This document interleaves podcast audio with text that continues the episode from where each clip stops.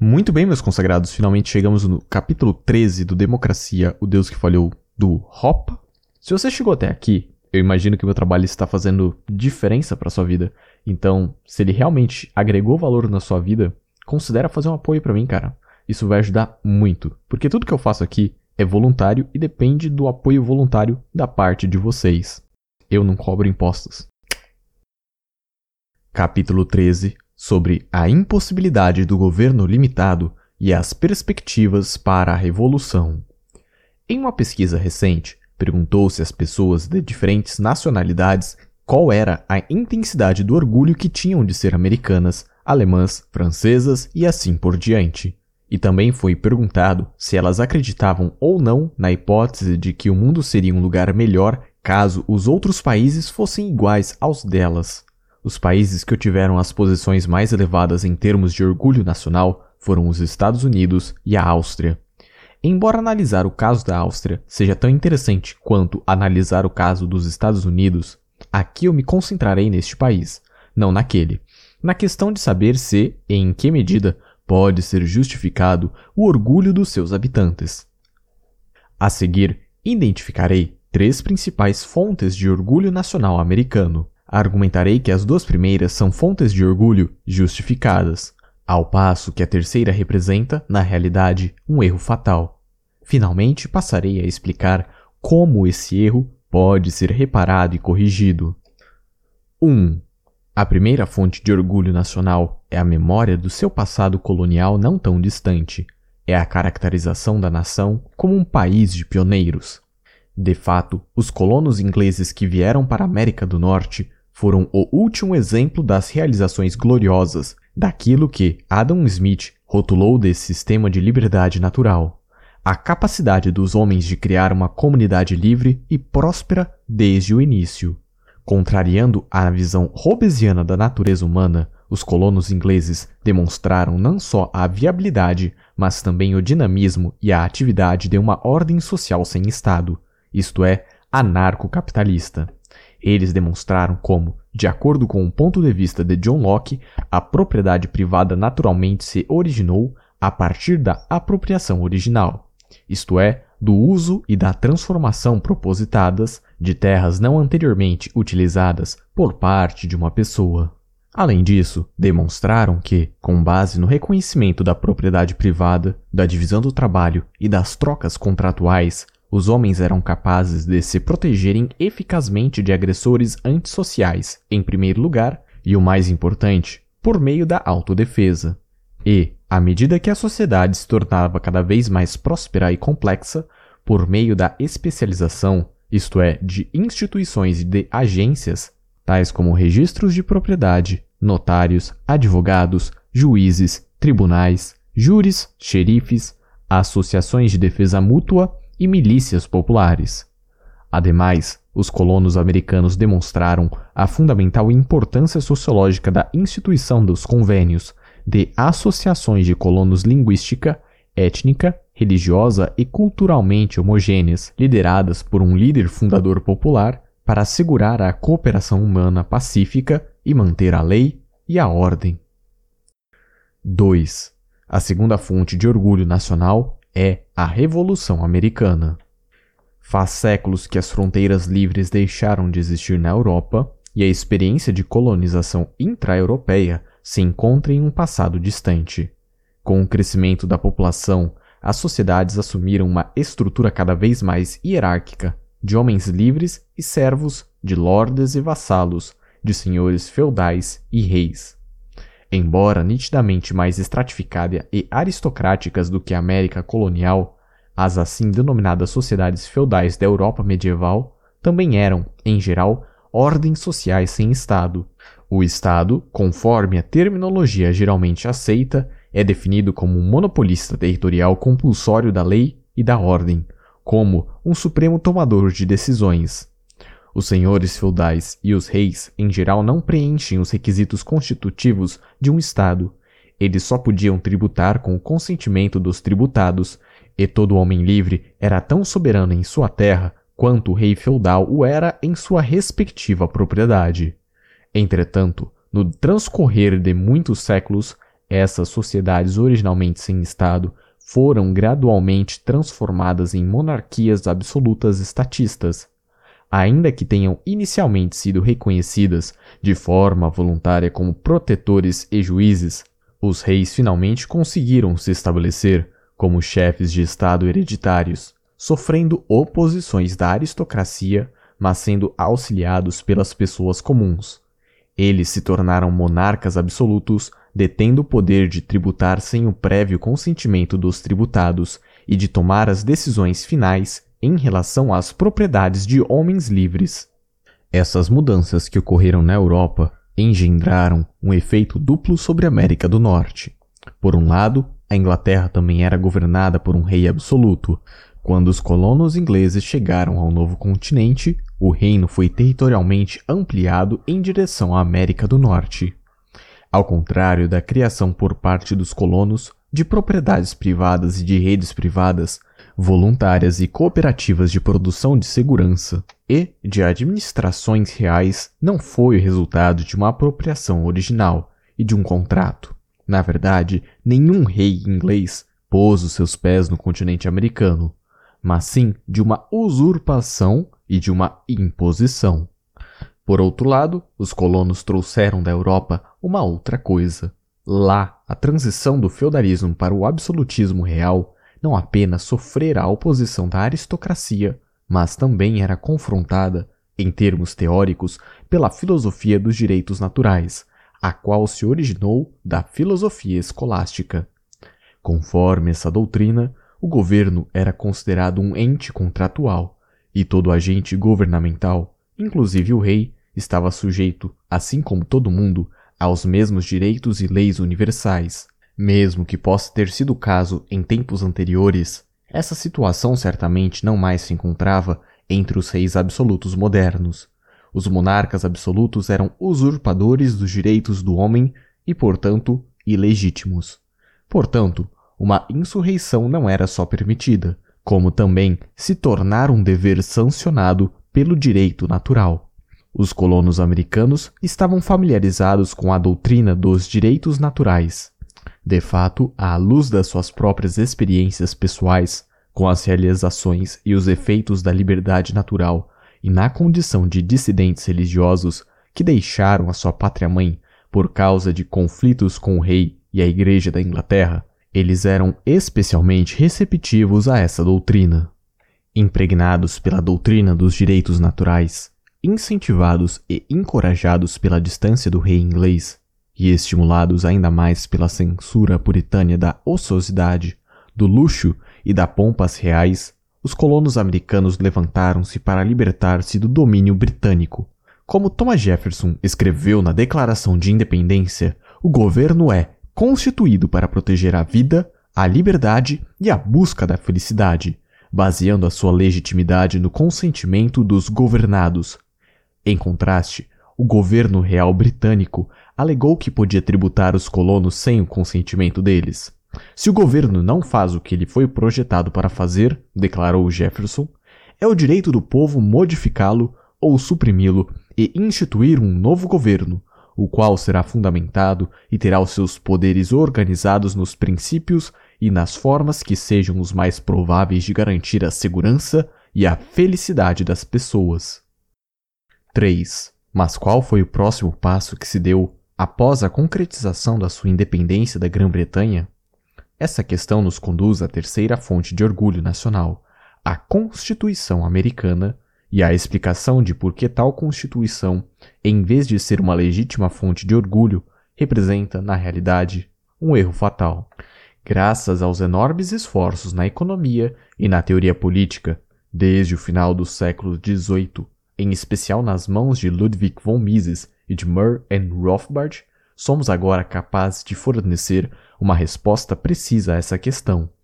De acordo com Mises e Rothbard, visto que não mais existe a liberdade de entrada no negócio da produção de proteção e de resolução de conflitos, o preço da produção e da justiça aumentará, e a qualidade dessas últimas cairá.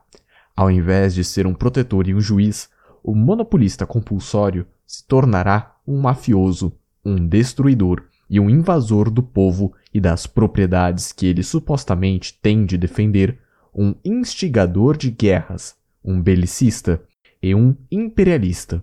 Com efeito, o inflacionado preço da proteção e a perversão da antiga lei natural pelo rei inglês, ambos os quais promoveram a revolta dos colonos americanos, foram o resultado inevitável do monopólio compulsório, obtendo êxito na secessão e na expulsão dos britânicos ocupantes.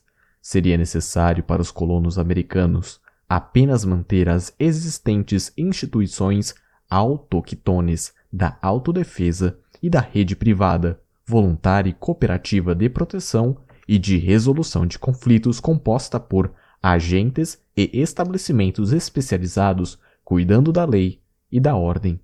Isso, no entanto, não aconteceu. Os americanos não só não deixaram que as herdadas instituições reais de colônias e de governos coloniais definhassem no esquecimento, eles as reconstituíram dentro das antigas fronteiras políticas sob a forma de estados independentes, cada um equipado com seus próprios poderes coercivos, de natureza unilateral, de tributação e de legislação.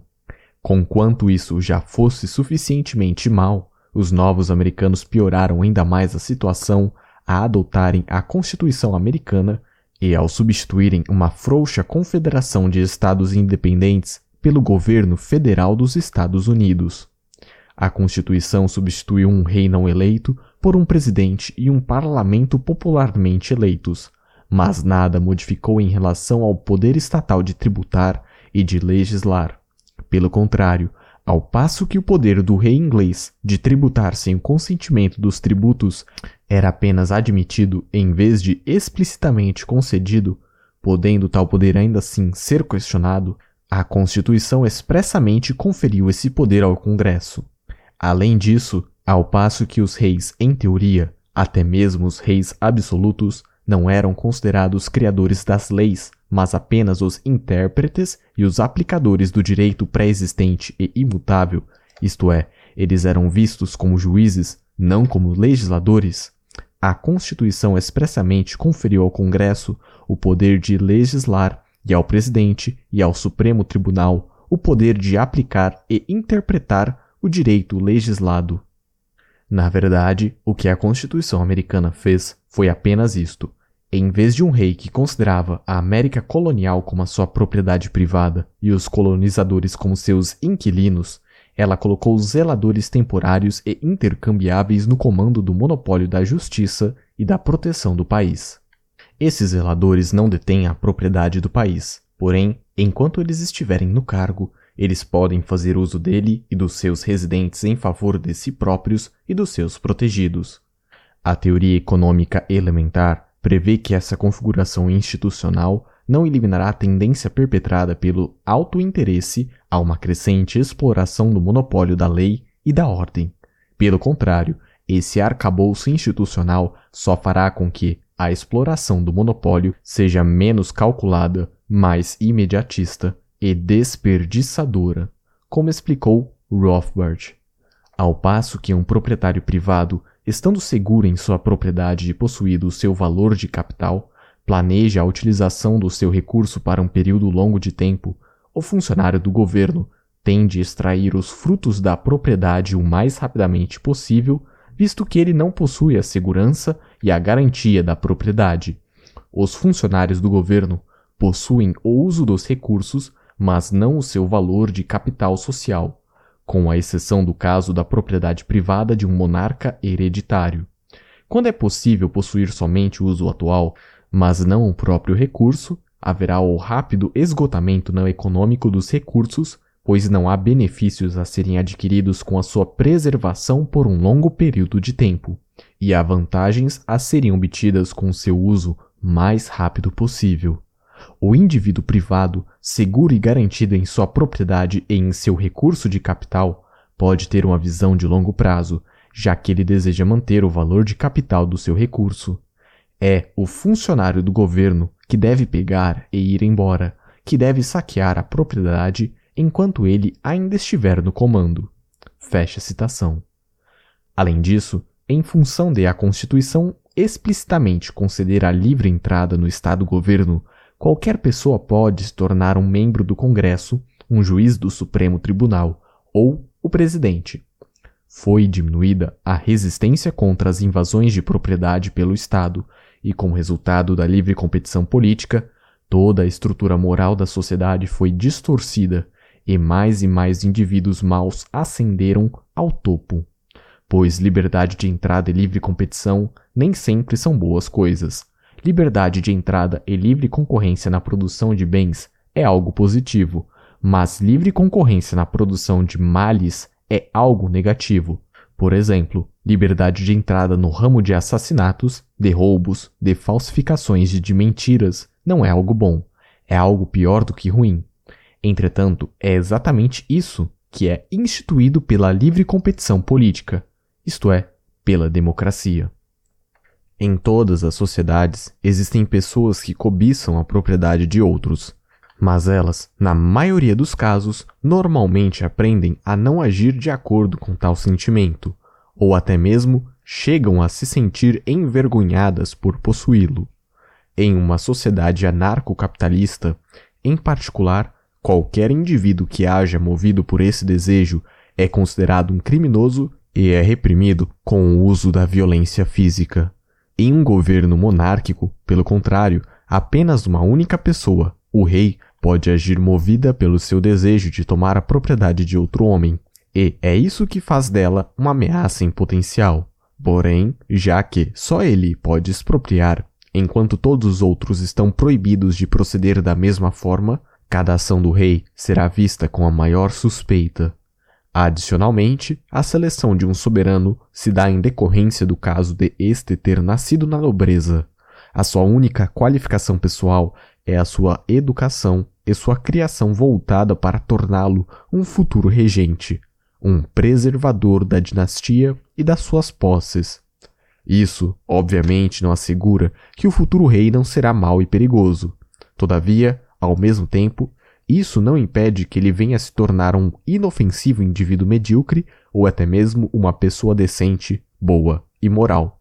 Em distinto contraste, ao promover a liberdade de entrada no governo, a Constituição permitiu a todos expressarem abertamente o seu desejo pela propriedade de outro homem. Na verdade, devido à garantia constitucional de liberdade de expressão, todo mundo é protegido ao fazer isso. Ademais, qualquer pessoa está autorizada a agir movida por esse desejo, desde que obtenha entrada no governo. Por esse motivo, nos termos da Constituição, todos se tornam uma ameaça em potencial. Com certeza, existem pessoas que não são afetadas pelo desejo de enriquecer à custa dos outros e de mandar neles. Isto é, há indivíduos que querem apenas trabalhar, produzir e gozar os frutos do seu trabalho. Porém, se a política, a aquisição de bens pelos meios políticos, é permitida, até mesmo essas inofensivas pessoas serão profundamente afetadas a fim de se defenderem de ataques à sua liberdade e à sua propriedade por aqueles que têm menos inibições morais. Até mesmo essas pessoas honestas e trabalhadoras devem tornar-se animais políticos e gastar cada vez mais tempo e energia desenvolvendo as suas capacidades políticas. Tendo em conta que os talentos e as características necessárias para o sucesso político, boa aparência, sociabilidade, oratória, carisma entre outros, são distribuídos desigualmente entre os homens, então aqueles que possuem esses atributos especiais e essas habilidades específicas terão uma boa vantagem na competição por recursos escassos, sucesso econômico, quando comparados com aqueles que não os têm. Pior ainda, uma vez que em cada sociedade existem mais pobres que não possuem os bens que vale a pena possuir do que ricos, os politicamente talentosos, que têm pouca ou nenhuma inibição contra tomar a propriedade alheia e mandar nos outros, possuem uma clara vantagem sobre aqueles que têm tais escrúpulos. Ou seja, a livre competição política favorece os talentos políticos agressivos, em vez dos defensivos, conduzindo assim ao cultivo e à perfeição das peculiares habilidades da demagogia, da fraude, da mentira, do oportunismo, da corrupção e do suborno. Em consequência disso, a entrada e o sucesso no governo se tornarão cada vez mais impossíveis para qualquer pessoa que tenha inibições morais contra os atos de mentir e roubar. Então, ao contrário dos reis, os congressistas, os presidentes e os juízes do Supremo Tribunal não adquirem, aliás, nem podem adquirir as suas posições acidentalmente. Ao invés disso, eles atingem as suas posições graças à sua competência em serem demagogos moralmente desinibidos. Além disso, mesmo fora da órbita do governo, no seio da sociedade civil, os indivíduos cada vez mais subirão ao topo do sucesso econômico e financeiro, não por conta dos seus talentos produtivos ou empreendedores, ou até mesmo dos seus superiores talentos políticos e defensivos, mas sim por conta da sua habilidade superior como inescrupulosos empresários políticos e lobistas. Assim, a Constituição praticamente assegura que apenas homens perigosos alcançarão o pináculo do poder governamental e que o comportamento moral e os padrões éticos tenderão a diminuir e a deteriorar-se em todo lugar. Ademais, a instituição constitucionalmente estabelecida da separação dos poderes não faz diferença a esse respeito. Dois ou até menos três equívocos não concretizam um acerto. Pelo contrário, eles conduzem à proliferação, à acumulação, ao reforço e ao agravamento do erro. Os legisladores não podem impor as suas vontades sobre os seus infelizes súditos sem a cooperação do presidente, que se encontra na posição de chefe do poder executivo, e o presidente, por sua vez, utilizará a sua posição e os recursos à sua disposição para influenciar os legisladores e a legislação. E apesar de o Supremo Tribunal poder discordar de alguns atos específicos do Congresso ou do presidente, os juízes do Supremo Tribunal são nomeados pelo presidente e confirmados pelo Senado, permanecendo dependentes deles em termos financeiros. Como parte integrante da instituição do governo, eles não possuem nenhum interesse em limitar o poder governamental, mas sim todos os incentivos para expandi-lo porque isso aumenta o seu próprio poder. 4. Depois de mais de dois séculos de governo constitucionalmente limitado, os resultados são claros e incontroversos. No início do experimento americano, a carga tributária imposta aos americanos era leve. Ela, de fato, era praticamente insignificante. O dinheiro consistia em quantidades fixas de ouro e de prata, a definição de propriedade privada era clara e aparentemente imutável, e o direito à autodefesa era considerado sagrado. Nenhum exército permanente existia, e, como foi proclamado no discurso de despedida de Washington, estabeleceu-se um firme compromisso de respeitar o livre comércio e de seguir uma política externa não intervencionista. Duzentos anos mais tarde, as coisas modificaram-se drasticamente. Agora, ano após ano, o governo americano expropria mais de 40% do rendimento dos produtores privados, fazendo com que o fardo econômico imposto sobre os escravos e os servos pareça moderado em comparação. O ouro e a prata foram substituídos pelo papel moeda emitido pelo governo, e os americanos estão sendo continuamente extorquidos através da inflação monetária. O significado da propriedade privada antes aparentemente claro, estabelecido e incontroverso, tornou-se obscuro, flexível e fluido. Com efeito, todos os detalhes da vida privada, das propriedades, do comércio e dos contratos são regulados e novamente regulados por montanhas cada vez maiores de leis de papel, e, com o aumento da legislação cada vez mais, são promovidos os riscos morais e a insegurança jurídica, e o caos social cada vez mais substitui a lei e a ordem. Por último, o compromisso de livre comércio e de não intervencionismo deu lugar a uma política de protecionismo, militarismo e imperialismo. De fato, praticamente desde o seu início, o governo dos Estados Unidos se comprometeu com um incessante expansionismo agressivo, começando pela Guerra Hispano-Americana e continuando com a Primeira e a Segunda Guerras Mundiais, até o presente. O governo americano meteu-se em centenas de conflitos externos e tornou-se a maior potência imperialista e belicista do mundo. Adicionalmente, ao passo que os cidadãos americanos ficaram cada vez mais indefesos, inseguros e empobrecidos, e os estrangeiros em todo o mundo tornaram-se cada vez mais ameaçados e intimidados pela força militar dos Estados Unidos, os presidentes, os congressistas e os juízes do Supremo Tribunal se tornaram cada vez mais arrogantes, moralmente corruptos e perigosos. O que pode ser feito diante desse estado de coisas? Em primeiro lugar, a Constituição americana deve ser reconhecida como aquilo que ela realmente é: um erro. Conforme a Declaração de Independência, o governo deve proteger a vida, a propriedade e a busca da liberdade. No entanto, ao conceder ao governo o poder de tributar e de legislar sem o consentimento dos tributados e dos legislados, a Constituição não pode garantir essa meta, sendo, pelo contrário, o grande instrumento utilizado para invadir e destruir os direitos à vida, à liberdade e à busca da felicidade. É absurdo acreditar que uma agência que pode tributar sem o consentimento dos tributados possa ser uma protetora de propriedades.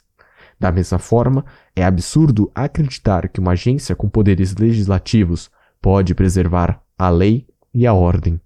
Em vez disso, deve ser reconhecido que a Constituição é inconstitucional, isto é, incompatível com a doutrina dos direitos humanos naturais que inspirou a Revolução Americana.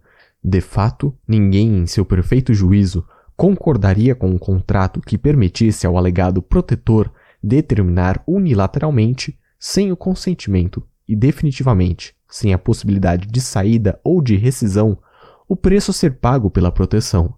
E ninguém, em sã consciência, concordaria com um contrato irrevogável que concedesse ao alegado protetor o direito à decisão final sobre sua própria pessoa e a sua própria propriedade, isto é, a criação unilateral da lei. Em segundo lugar, é necessário oferecer uma alternativa positiva e inspiradora para o sistema atual. Embora seja importante que a memória do passado americano, como uma terra de pioneiros e de um efetivo sistema narcocapitalista baseado na autodefesa e em milícias populares, se mantenha viva, não podemos voltar aos tempos feudais ou ao período da Revolução Americana. A situação, contudo, não é desesperadora. Não obstante o crescimento inexorável do estatismo ao longo dos últimos dois séculos, o desenvolvimento econômico continuou e os nossos padrões de vida atingiram espetaculares patamares novos. Nessas circunstâncias, uma opção completamente nova se tornou viável: a oferta de lei e de ordem por agências privadas de seguro operando em condições de livre concorrência. Apesar de obstruídos pelo Estado, mesmo agora, as agências de seguros protegem os donos de propriedade privadas, mediante o pagamento de um prêmio de uma variedade de desastres naturais e sociais, de inundações e furacões a roubos e fraudes. Assim, parece que a produção de segurança e de proteção é a própria finalidade do seguro. Além disso, os indivíduos não contratariam qualquer um para obter um serviço tão essencial como o de proteção. Ao invés disso, Tal como dissertou Molineri, aconteceria o seguinte: abre citação. Antes de fechar negócio com esse produtor de segurança, o que farão os consumidores? Em primeiro lugar, eles verificarão se ele é realmente forte o suficiente para protegê-los. Em segundo lugar, eles verificarão se o seu caráter é tal que eles não terão de se preocupar com a hipótese de que ele instigue as próprias agressões que deve suprimir. Fecha a citação. Nesse sentido, as agências de seguro também parecem possuir as qualificações necessárias. Elas são grandes e detêm o comando dos recursos humanos e materiais necessários para realizar a tarefa de lidar com os perigos reais ou imaginários do mundo real. Na verdade, as seguradoras operam em nível nacional, ou até mesmo em nível internacional, e elas possuem substâncias propriedades dispersas em amplos territórios e além das fronteiras de um único Estado. Elas, portanto, têm um manifesto alto interesse na proteção efetiva. Ademais, todas as companhias de seguro estão conectadas por uma complexa rede de acordos contratuais, de assistência mútua e de arbitragem, bem como por um sistema de agências internacionais de resseguro, representando assim uma combinação de poder econômico que a pequena, se não todos, a maioria dos governos contemporâneos e elas adquirem essa posição graças à sua reputação como eficaz, confiáveis e honestas.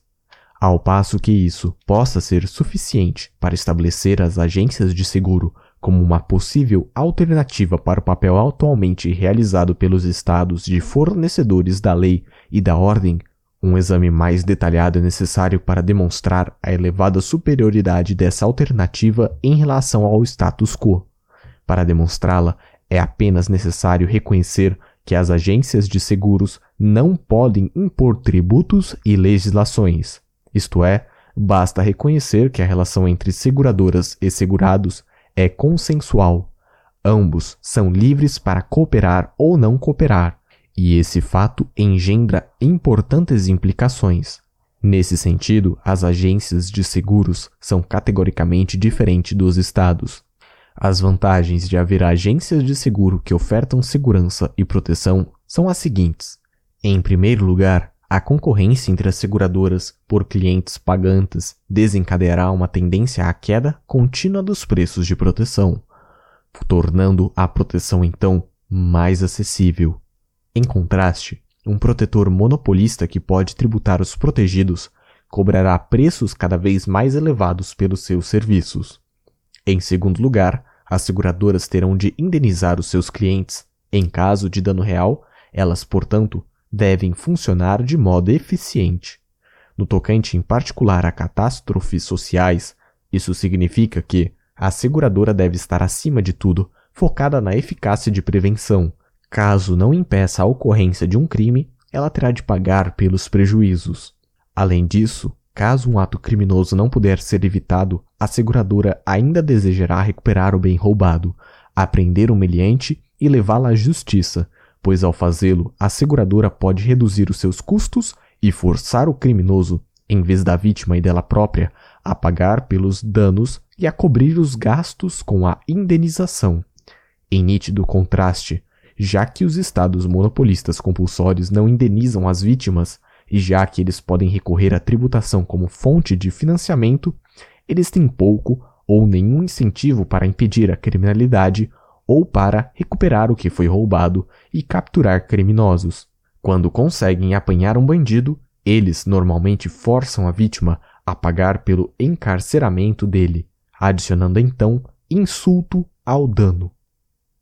Em terceiro lugar, e o mais importante, visto que a relação entre as seguradoras e os seus clientes é voluntária, as seguradoras devem aceitar a propriedade privada como um dado fundamental e o direito de propriedade privada como uma lei imutável, ou seja, para atrair ou reter clientes pagantes, as seguradoras terão de oferecer contratos com descrições específicas sobre propriedades e sobre danos às propriedades, e com regras definidas de procedimento, de prova, de compensação, de restituição e de punição, bem como com procedimentos intra-agência ou interagências de resolução de conflitos e de arbitragem.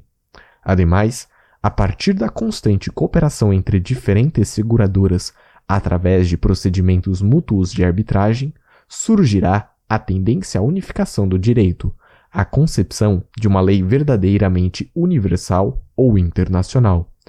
Todos, em virtude de estarem segurados, passariam assim a estar entrelaçados em um esforço competitivo global a fim de minimizar conflitos e agressões.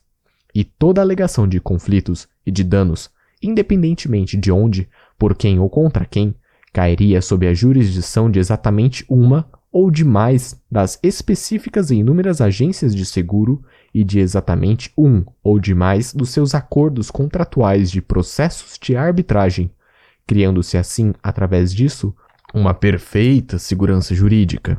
Em distinto contraste, na posição de monopolistas financiados por impostos, os estados protetores não oferecem aos consumidores de proteção algo que nem sequer tibiamente se assemelhe a um contrato de prestação de serviços. Ao invés disso, eles operam em um vazio, vácuo contratual que lhes permite criar e alterar as regras do jogo.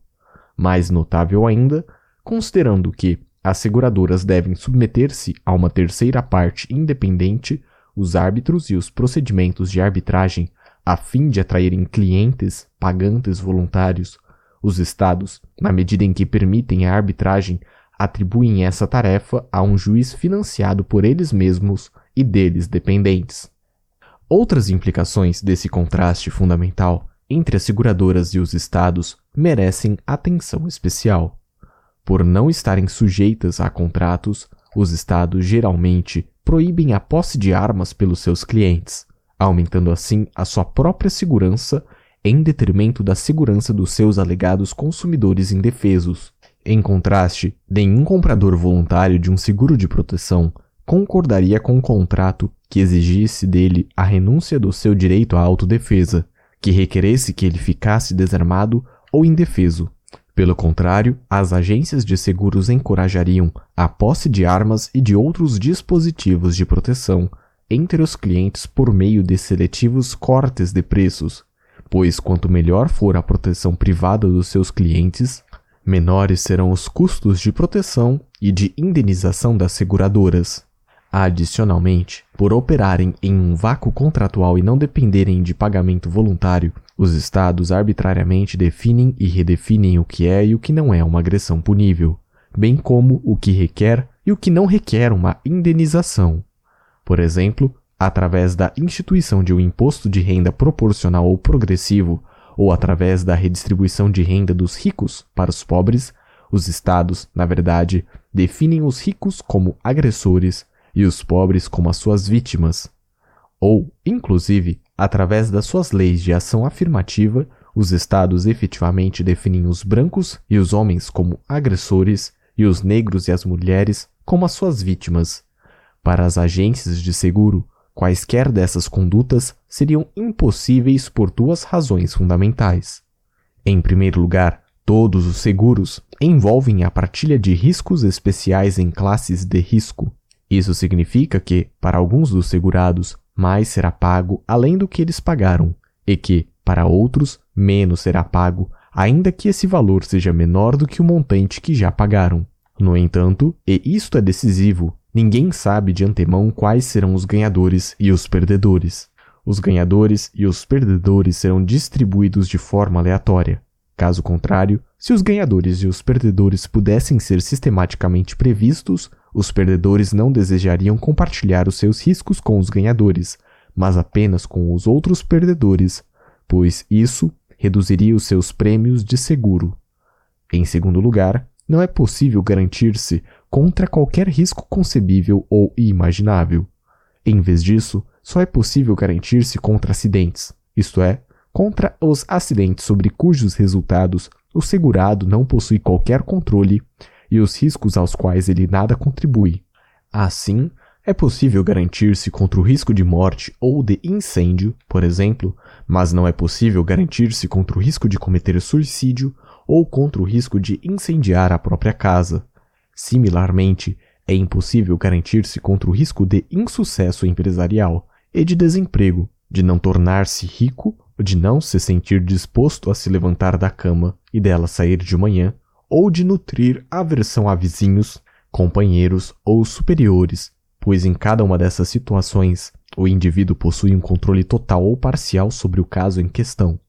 Ou seja, o indivíduo pode afetar a probabilidade do risco.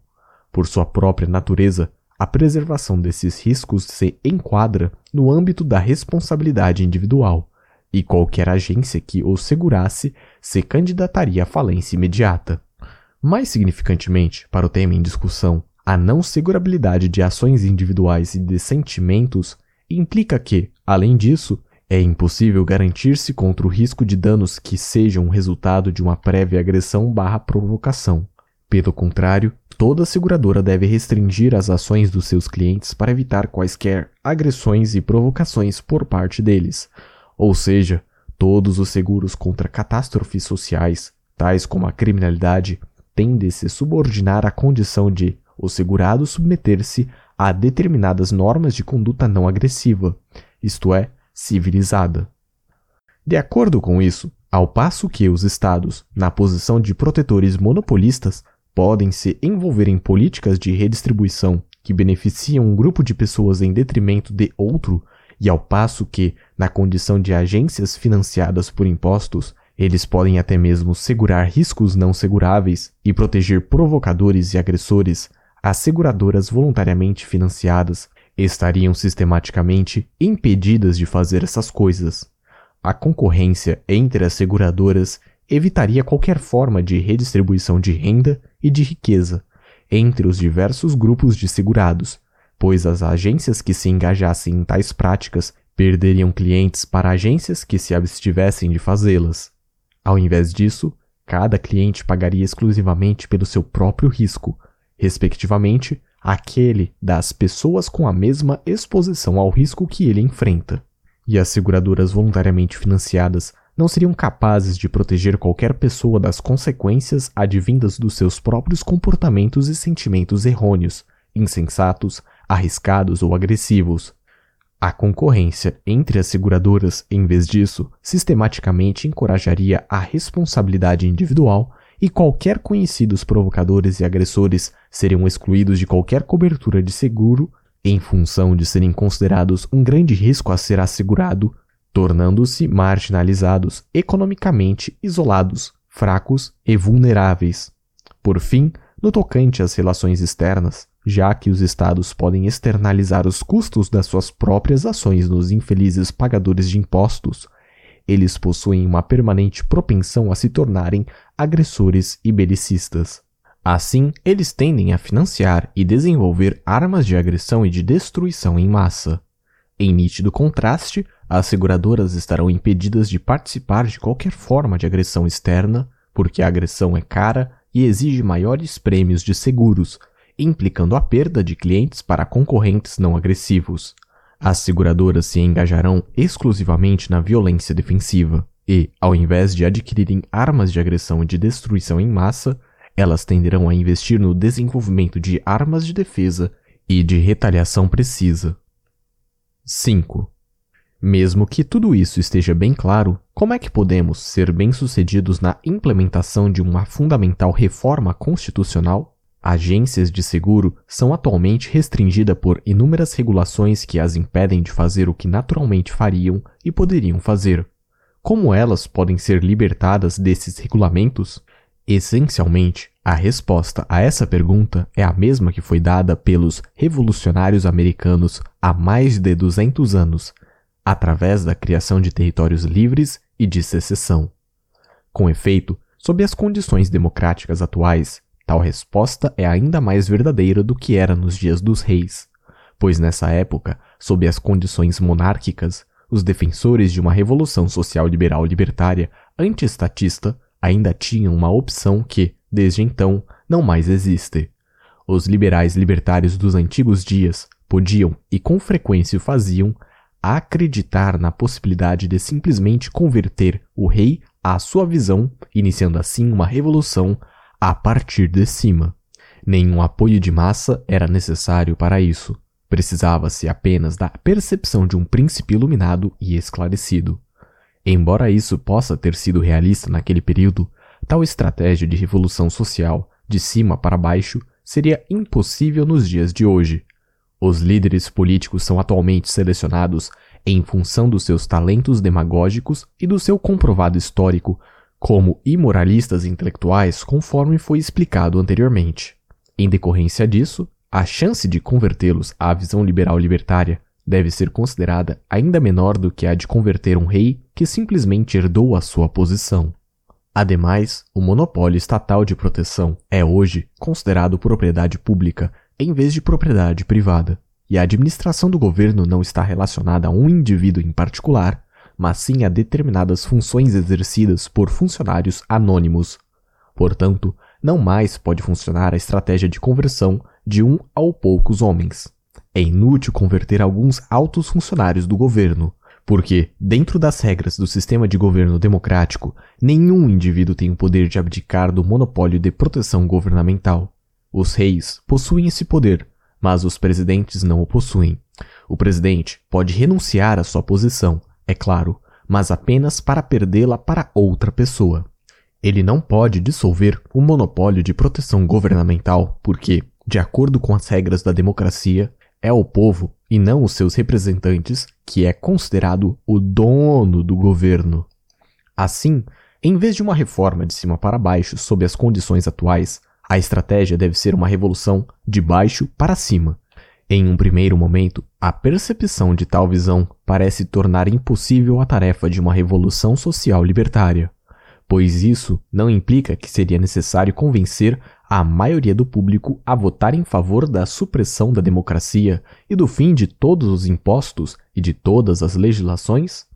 E isso não é pura fantasia, dado que as massas são sempre estúpidas e indolentes? E isso não é ainda mais fantasioso, dado que a democracia, tal como foi antes explicado, promove a degeneração moral e intelectual?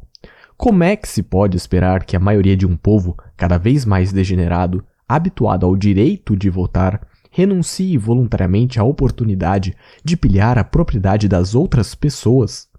Colocado dessa forma, deve-se admitir que a probabilidade de uma revolução social deve, de fato, ser considerada praticamente nula.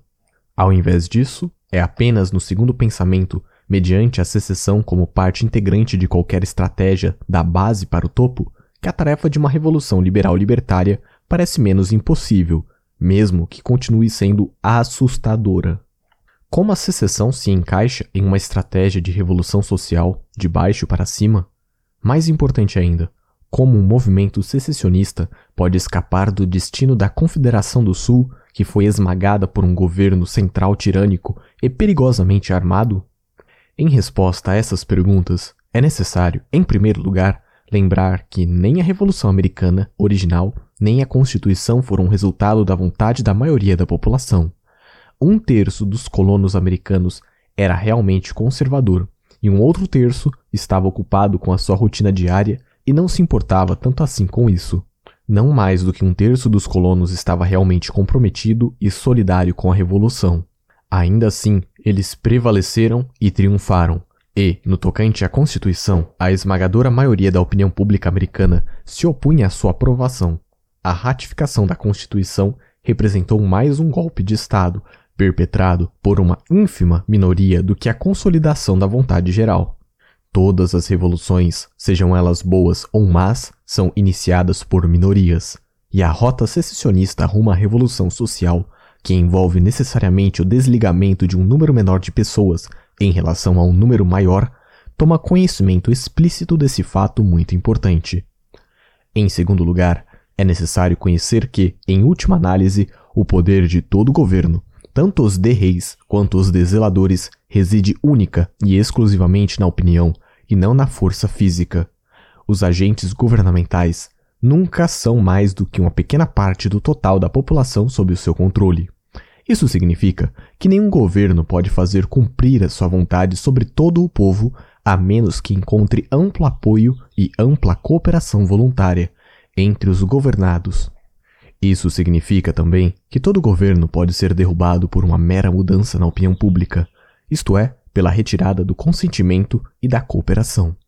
E ao passo que é uma verdade inegável que, após mais de dois séculos da democracia, a opinião pública americana se tornou tão degenerada, moral e intelectualmente, que qualquer retirada de consentimento e de cooperação deve ser considerada impossível em uma escala nacional. Não pareceria uma dificuldade intransponível obter uma maioria de visão separatista em distritos ou regiões suficientemente pequenos do país. Na verdade, dado que é possível haver uma minoria energética de elites intelectuais inspiradas pela visão de uma sociedade livre, na qual a lei e a ordem são fornecidas pela concorrência entre seguradores, e dado que, além disso, a secessão, certamente nos Estados Unidos, que deve a sua existência a um ato separatista, ainda se mantém legítima e de acordo com o original ideal democrático de autodeterminação, por um número considerável de pessoas. Não parece ser nada irrealista admitir que tais maiorias separatistas existam ou possam ser formadas em centenas de locais em todo o país. Com efeito, sob a suposição realista de que o governo central dos Estados Unidos, bem como a social-democracia do Ocidente, de um modo geral, estão destinados à falência econômica, como as democracias populares socialistas do leste entraram em colapso econômico não faz muito tempo, as atuais tendências à desintegração política provavelmente serão reforçadas no futuro.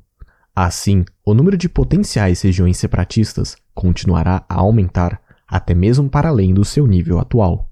Por fim, o insight para o amplo e crescente potencial separatista também permite uma resposta à última pergunta sobre os perigos de uma repressão do governo central. Ao passo que é importante, nesse contexto, que a memória do passado separatista dos Estados Unidos seja mantida viva, é ainda mais importante para o sucesso de uma revolução liberal libertária evitar os erros da segunda tentativa de secessão. Felizmente, o problema da escravidão, o qual complicou e obscureceu a situação em 1861, foi resolvido. No entanto, uma outra importante lição deve ser aprendida ao se comparar a fracassada segunda experiência secessionista americana com a bem-sucedida primeira experiência. A primeira secessão americana foi significativamente facilitada pelo fato de que, no centro do poder da Grã-Bretanha, a opinião pública sobre os secessionistas dificilmente se encontrava unificada. Com efeito, muitos britânicos proeminentes, como Edmund Burke e Adam Smith, por exemplo, abertamente se alinhavam com os separatistas, desconsiderando-se as razões puramente teológicas que raramente afetam mais de um punhado de mentes filosóficas. Essa falta de oposição unificada aos separatistas americanos na opinião pública britânica pode ser atribuída a dois fatores complementares. Por um lado, existia uma variedade de relações regionais, culturais e religiosas, bem como de laços familiares e pessoais entre a Grã-Bretanha e os colonos americanos. Por outro lado, os eventos americanos eram considerados pelos britânicos como eventos longe da sua casa, e a potencial perda de colônias como insignificante do ponto de vista econômico. Em ambos os aspectos, a situação em 1861 era nitidamente diferente. Com certeza, no centro do poder político que nessa época mudara para os estados do norte dos Estados Unidos, a oposição à secessionista Confederação do Sul não estava unificada, e a causa confederada também tinha adeptos no norte. Entretanto, existiam menos laços culturais e familiares entre os americanos do norte e os do sul do que entre a Grã-Bretanha e os colonos americanos.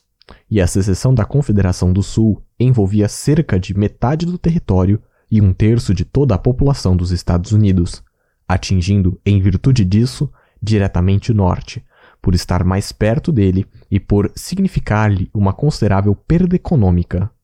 Portanto, foi comparativamente mais fácil para as elites detentoras do poder do norte moldar uma frente unificada da progressista cultura yankee contra a atrasada e reacionária cultura Dixieland. À luz dessas considerações, então parece estrategicamente aconselhável não tentar aquilo que fracassou dolorosamente em 1861. Estados contíguos, ou até mesmo o Sul inteiro, tentando se livrar da tirania de Washington DC.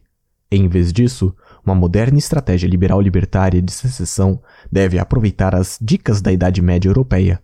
A partir do século XII até bem dentro do século XVII, a Europa era caracterizada pela existência de centenas de cidades livres e independentes, entremeadas em uma estrutura social predominantemente feudal.